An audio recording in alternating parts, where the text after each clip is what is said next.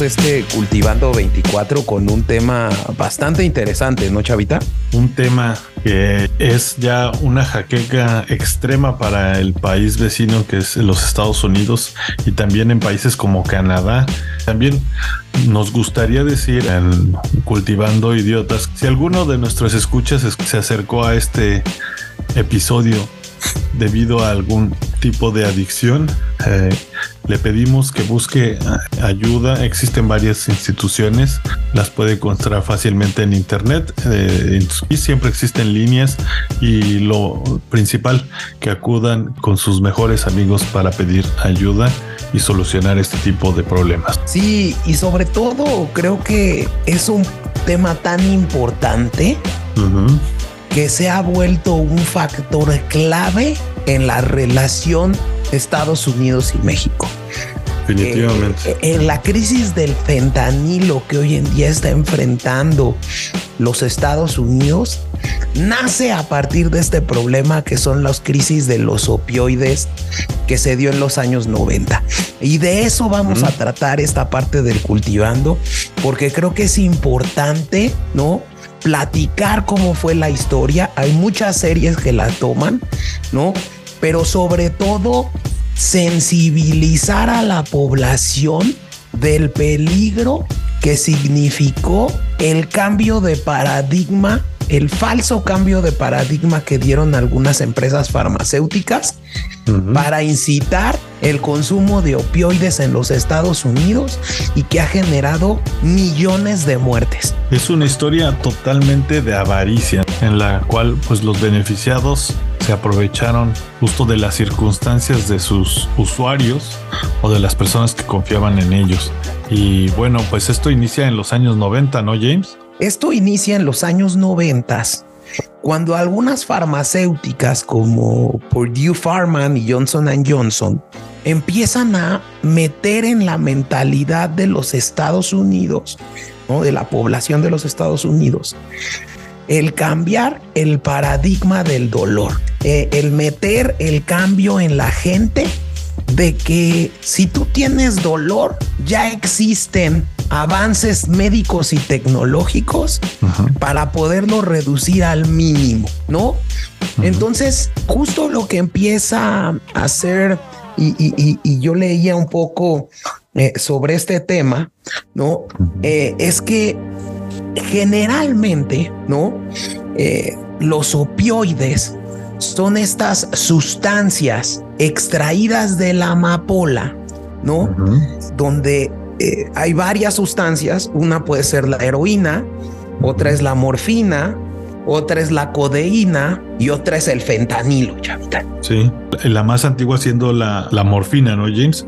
La cual tuvo también que ver en la, las guerras del opio de China y Inglaterra hace mucho tiempo y que me imagino que fue una crisis tan grande como lo es hoy la crisis del fentanil. Es correcto, pero ya platicaremos en otros cultivando cómo fue esta guerra de los opioides entre China y, e Inglaterra, pero abocándonos al problema que se genera en los años 90. Entonces, estas sustancias que nacen de la amapola eran principalmente aplicadas en tres tipos de pacientes, ¿no? Algunos pacientes posoperatorios que tenían pues eh, una recuperación muy dolorosa, ¿no? Y que les daban por un corto periodo de tiempo eh, opioides para eh, disminuir el dolor, ¿no? Eh, los otros pacientes eran pacientes en condiciones crónicas como cáncer, con enfermedades en donde el dolor muchas veces es tan grande que tenían que suministrarles algún tipo como de codeína o incluso morfina para eh, aliviar el dolor. Y las otras, pues, eh, eh, eran las enfermedades terminales. Realmente la FDA, que es la, la, la, la, autoridad sanitaria que regula el tema de los medicamentos en Estados Unidos, tenía aprobado antes de los noventas, principalmente para estos tratamientos, eh, las sustancias eh, de opioides. ¿Qué pasa? que algunas farmacéuticas como Purdue Pharma o Johnson Johnson, ¿no? Empiezan a ver, ¿no? Un negocio en cambiar el paradigma del dolor, el poder eh, ampliar, ¿no? Eh, este, digamos, uso, este uso de, de, estos opioides, ¿no? Eh, para pacientes que pudieran tener alguna enfermedad eh, que causara algún dolor, como incluso ir al dentista y que te sacaran la muela del juicio, pues ¿por qué no puedo aliviar el dolor con un opioide? ¿Qué pasa? Que si bien la cara buena de este tipo de opioides es que sí reducen el dolor, la cara mala de un opioide es que eh, y, veía en algunos documentales que bastan al menos tres o cuatro días de tomar un opioide para generar una dependencia física a este tipo de sustancias. Y entonces esto genera grandes adicciones, chavita. Sí, definitivamente. Yo tenía un dato similar. Generalmente las personas que lo han consumido más de siete días, al menos el 10% se hace adicto. Entonces, si es una droga muy peligrosa y que pues pretendían venderla como ese, digamos, método milagroso para aliviar cualquier tipo de dolor y que las farmacéuticas empiezan a, ver y tomar un tipo de población en específico, ¿no, James? Que son los trabajadores de las manufacturas, trabajadores mineros y aprovechan de sus beneficios de seguridad social y de... Sí, y justo esto es bien importante, Chavita, porque tú me decías eh, eh, y bueno, cuando empieza a cambiar este paradigma, ¿no? Purdue Pharma diseña un medicamento muy famoso en los noventas que era este Oxycontin, que, mucha gente ya le, le, abrevia el Oxy famoso, ¿no? Y este Oxycontin era una droga, era un opioide, ¿no? Eh, a partir de eh, eh, heroína, ¿no? Que eh, prácticamente Purdue Pharma y a partir de la familia que, incluso en varias series de, Netflix, de HBO, hace nombre, porque es una de las familias más ricas de los Estados Unidos, los dueños de esta farmacéutica, los Sackler, ¿no? de hecho, ¿no? Comandada en un principio por Arthur Sackler y luego por su sobrino Richard, ¿no? Ya tenían antecedentes porque Purdue Pharma había hecho el famoso MS-Contin, que era un medicamento a base de morfina. Y entonces diseñan este Oxycontin a partir de heroína, ¿no? Y el factor fundamental de este Oxycontin es que, y digo, la verdad es que no soy químico, pero lo que decían es que habían diseñado un mecanismo a partir del cual las personas que se tomaban una pastilla, ¿no? Eh, eh, retardaba el efecto del opioide porque porque la consistencia del fármaco tardaba en deshacerse eh, en el estómago de las personas. Entonces justo lo que vendían es que este medicamento, si bien estaba, ¿no? Eh, y tenía su base en la heroína, decían que no te hacías dependiente a él porque tardaba en deshacerse eh, en el interior de las personas. Y digamos, el efecto era un efecto prolongado en el tiempo. Esto genera, y creo que es importante destacar, eh, que esta familia Sackler y específicamente Arthur Sackler lograron posicionar y lograron eh, cambiar el mundo de los fármacos eh, en, Estados Unidos. De, hecho, eh, este Arthur Sackler se le debe eh, el éxito y el marketing del, del, famosísimo medicamento Valium. Y esto es lo que toman, ¿no? Para diseñar el Oxycontin, ¿no? Eh, eh, cuando muere Arthur Sackler, se queda el sobrino Richard Sackler a cargo de Purdue Pharma ¿no? Que era una empresa eh, que incluso estaba comandada, era una empresa familiar. Eh, eran Arthur Mortimer y Raymond Sackler los que eran los, los, los tres accionistas. Y bueno, se queda Richard Sackler a cargo eh, de Purdue, ¿no? Comienza a vender en el 96 este Oxycontin. ¿Por qué? Porque consiguen que la FDA y eso lo toca muy bien una serie eh, que se llama Painkiller, que está en, en, Netflix. Consiguen que la FDA le ponga la siguiente leyenda al medicamento. Se cree que al parecer el Oxycontin, por su acción retardada en la desintegración del fármaco, no provoca dependencia. Para hacerles una idea de lo que sucedió y de la manera en la que Purdue Pharma y los Sackler negociaron eh, y manipularon a las autoridades gubernamentales en los Estados Unidos, eh, Richard Sackler logró que el Oxycontin fuera aprobado en diciembre de 1995 por la FDA en un tiempo récord, 11 meses y 14 días. Una de las claves para esta aprobación fue que el personal de Purdue ayudó a la FDA a formular los estudios clínicos sobre la eficacia y seguridad del fármaco. Pues eh, ellos mismos se, se calificaron, ¿no? Estuvo es correcto. Desde el principio. Eh, fueron necesarios, al parecer, 30 borradores hasta que se redactó eh, la leyenda final. Eh, en los juicios posteriores echaron la culpa del redactado unos a otros. Eh, el responsable entonces de la FDA incluso acabó en Purdue con un sueldo de 400 mil dólares el primer año. No, la contratación de miembros de la administración sanitaria sería habitual al igual que la de excargos de justicia de Estados Unidos y consultores eh, que contrató esta farmacéutica, como por ejemplo el exalcalde de Nueva York, Rudolph Giuliani, fue el abogado de Purdue Pharma. Pasó eh, que como tú decías, al principio Purdue Pharma saca la, este opiáceo, este opioide, ¿no?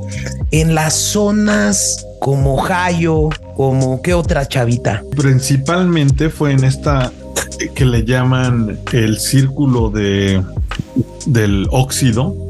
Eh, este círculo tiene ciudades tan conocidas como Kansas, me parece que también Chicago, Ohio.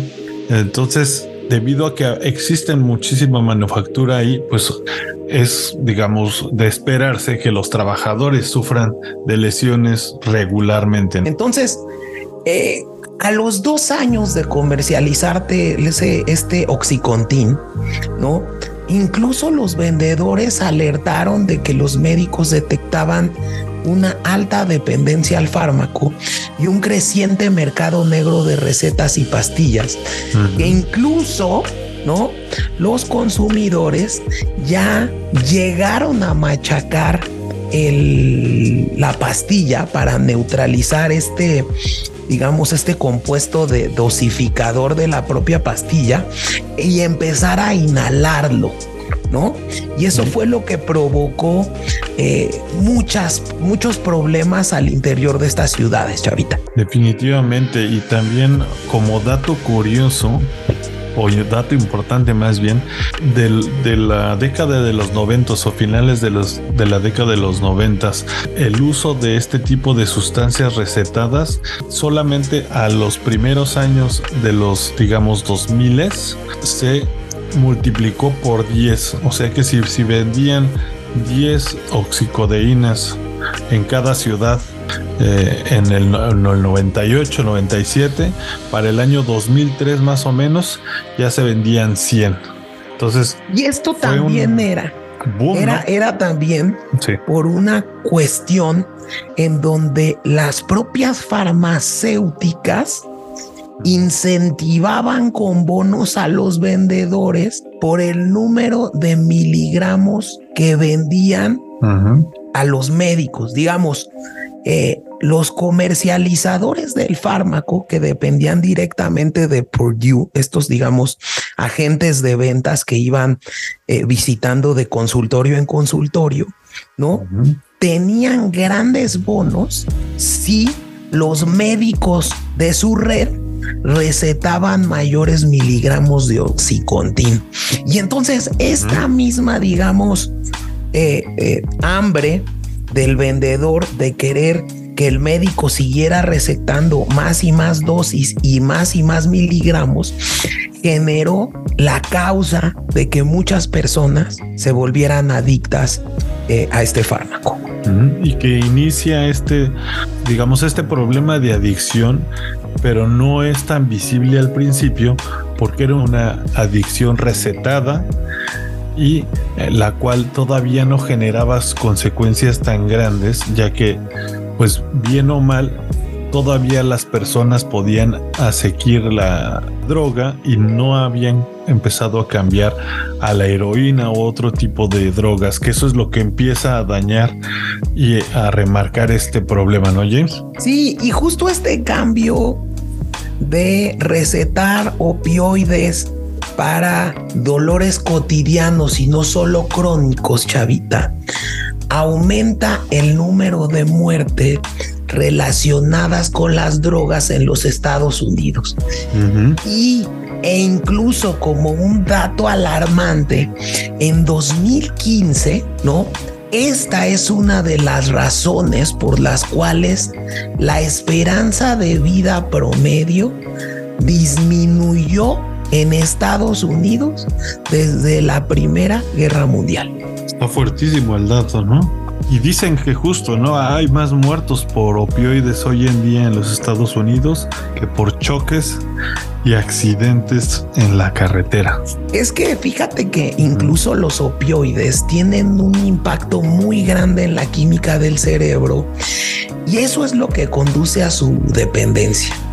Eh, principalmente lo que causa muerte en estos casos son el tema de la sobredosis por causa de opioides, ya que lo que hacen los opioides es que paralizan y, afectan el sistema respiratorio. Justo eh, la, eh, el oxicontin era una de estos opioides, ¿no? Yo creo que el que más se vendió, que, que, incluía esta, esta, esta parte que es la oxicodona pero también estaba la hidrocodona, que es el llamado Bicodín, que incluso en esta serie de eh, Doctor House, el Doctor House es un adicto al Bicodín. ¿Te acuerdas, Chavita? Definitivamente, este justo también. Y que justo también entra a un mercado, o bueno, los opioides entran en un mercado en el que nunca hubieran estado si no hubiera sido a través de las farmacéuticas, ya que mucha gente les tiene miedo hasta hoy en día a los opioides y pensando que su doctor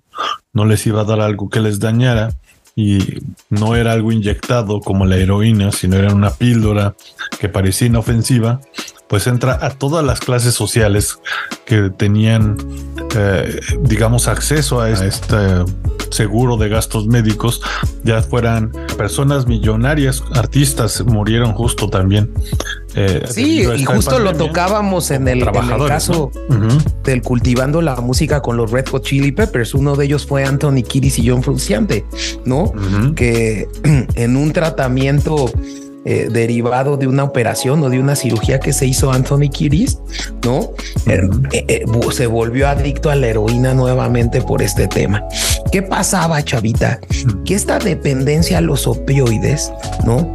Empieza a causar estragos porque y, lo reflejan muy bien todas las series que hay alrededor de, de este tema, pero primero empiezas a generar desempleo, porque la persona que es eh, que tiene una adicción a estas sustancias pues deja de trabajar, ¿no? Deja de tener un rendimiento laboral, ¿no?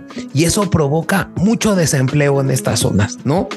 Eh, esto que provoca que como estas personas, y lo platicabas tú hace, antes de entrar en el cultivando, tenían un empleo y como prestación tenían un seguro médico y este seguro médico cubría en gran parte el medicamento que tomaban para el dolor, que era el famoso este.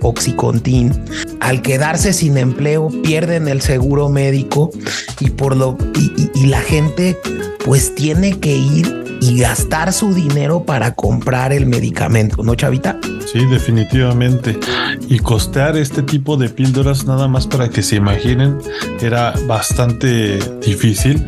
Llegó a costar por píldora 15 dólares y leí que ha sido la oxicodeína, la oxicodona, ha sido la droga o el opioide con el valor más alto en toda la historia por gramo, así de redituable, ¿no? Era una droga inflada también por, me imagino que por los seguros de gastos médicos. Nada más para que se den una idea.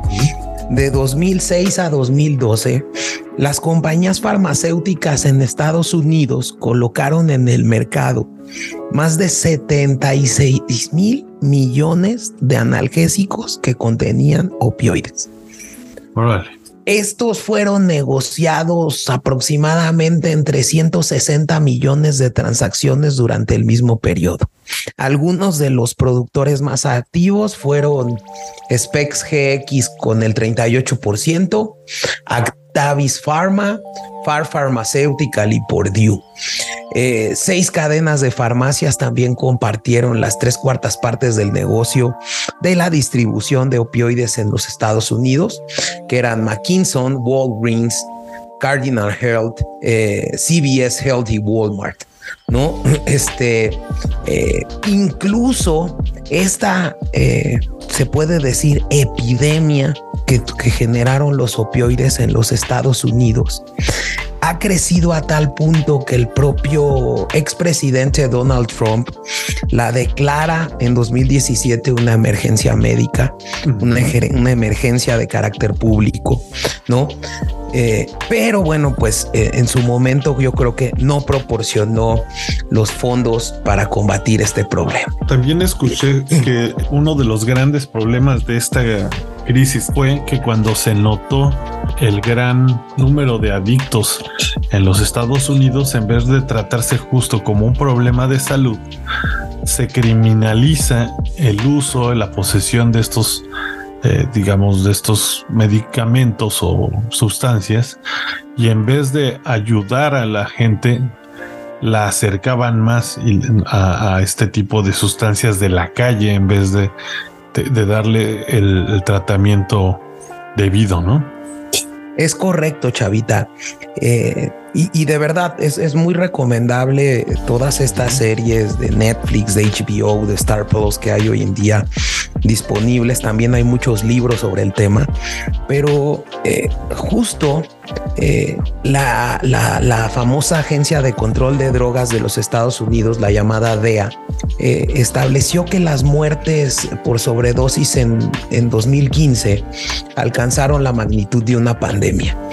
Entre 1999 y 2008, el número de muertes por sobredosis, así como la venta y el abuso de analgésicos, aumentaron considerablemente.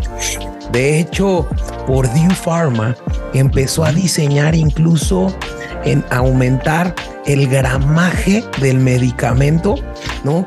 De 20 a 80 miligramos para generar mayor adicción. ¿Y cuándo es cuando se empieza la gente a dar cuenta y, demandan esta empresa, James? Sí, Chavita, yo creo que fue a partir de este disparo en las muertes por sobredosis que generó este, eh, este, este medicamento en 2015, ¿no?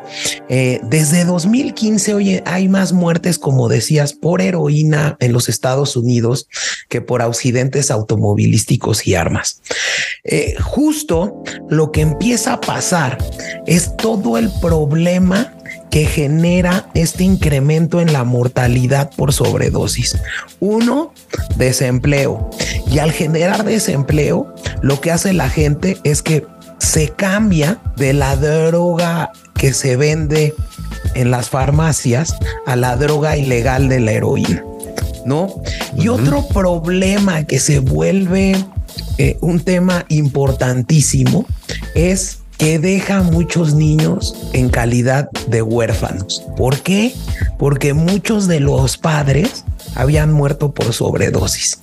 Entonces, eh, justo eh, el problema de una crisis de esta magnitud es que no solo afecta a la gente que toma el propio medicamento, sino todo el entorno que destruye alrededor de esto, ¿no, Chavita? Sí, arruinó familias. Eh, justo como dices, yo también viendo uno de los eh, especiales que saca el New York Times, uno se da cuenta de cómo pues eh, la gente que se volvió adicta eran futbolistas, imagínate, eran personas digamos tan comunes como pues un futbolista de preparatoria o un trabajador que cargaba cajas y pues se ven sus familias se ven afectadas por que caen en la ruina financiera, caen en deudas y pues se hace todo este círculo vicioso en, en, los pequeños poblados, empieza la criminalidad, empieza justo el abandono de niños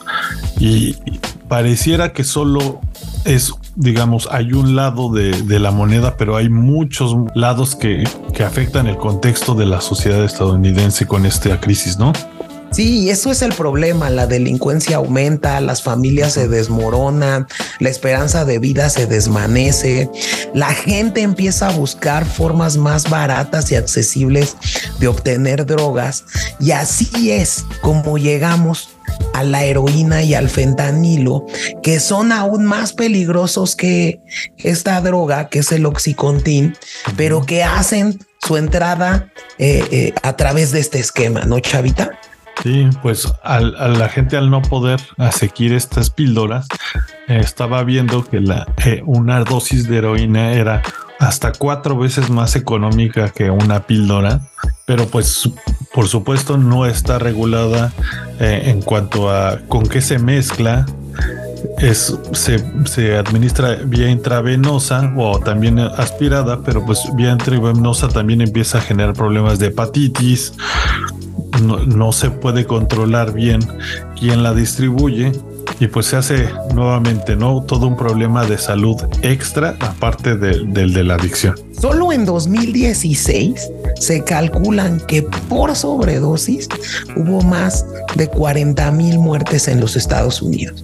Entonces, eh, eh, como les digo, eh, y pasando por esta historia en donde viene este origen, este aumento en el consumo, la, transición de este, de este hacia la heroína y el fentanilo, las cifras alarmantes de muertes por sobredosis que se dan en Estados Unidos, el impacto social y económico que tiene esta crisis, ¿no? En todo Estados Unidos, que ha sido un impacto social porque ha deshecho muchas familias, ha eh, provocado una gran pérdida de empleos y un gran aumento en la criminalidad, ¿no?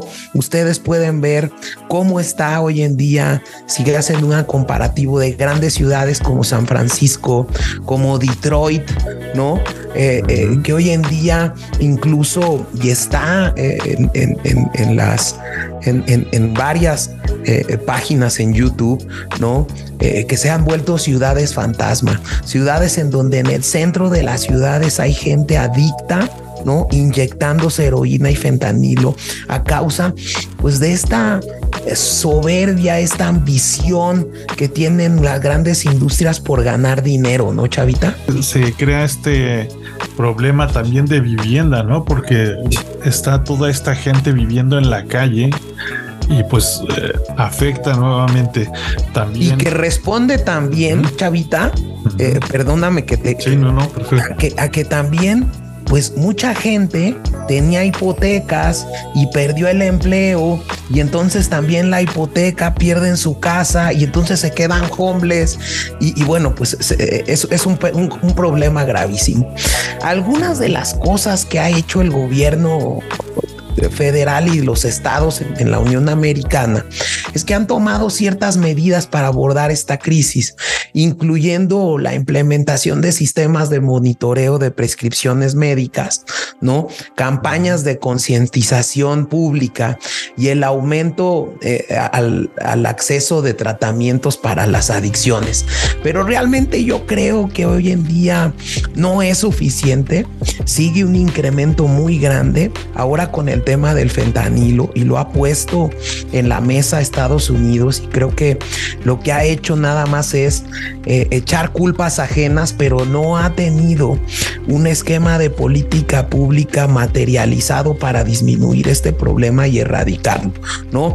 Eh, yo tuve ahí eh, una experiencia ah, importante cuando, cuando estuve un mes en Houston, ¿no? Ya veo que es mucho el control de los analgésicos para el dolor, ¿no? Eh, realmente mm, la, cantidad está muy limitada, ¿no? Yo, yo, yo no conocía a ciencia cierta hace dos años que estuve allá eh, por qué estaba tan limitado, pero pues ahora lo entiendo, ¿no? Ha habido grandes litigios contra la industria farmacéutica en Estados Unidos, varias compañías farmacéuticas como Purdue Pharma han enfrentado demandas legales por su papel en esta promoción excesiva de opioides, ¿no? Y bueno, pues han resultado en grandes acuerdos millonarios, Chavita. definitivamente. Y que bueno, también ese, esa limitación de los fármacos y el control tan estricto, pues también acerca nuevamente a la gente a las calles. Ahí, ¿tú qué piensas que se debería de hacer o qué sería lo mejor para prevenir uno de estas crisis, digamos ya de manera personal? James, porque yo lo veo pues como un problema de raíz muy fuerte que ya está como en cualquier familia. Justo nada más para hacer una una comparativa que a mí me dejaba, me dejó perplejo, es que el número de muertes por sobredosis eh, aumentó en las últimas décadas impresionantemente. De 1999 que eran aproximadamente 8 mil muertes relacionadas con opioides en los Estados Unidos, hacia 2019 aumentó a 50 mil. Hoy en día el fentanilo, que es este otro opioide sintético muy potente, se ha convertido en un factor importantísimo en las muertes por sobredosis. En 2019 se estimaba que más de 36 mil de las muertes relacionadas involucraban eh, al fentanilo, no eh, principalmente eh, algunos estados como Virginia Occidental y Ohio han experimentado las tasas de muertes más altas por sobredosis. No, este es un problema en constante evolución. Chavita, respondiendo a tu pregunta, creo que es importante que como familia nos demos cuenta cuando existe y, tengamos claro, en, aunque nos cueste trabajo, en aceptar que existe una adicción.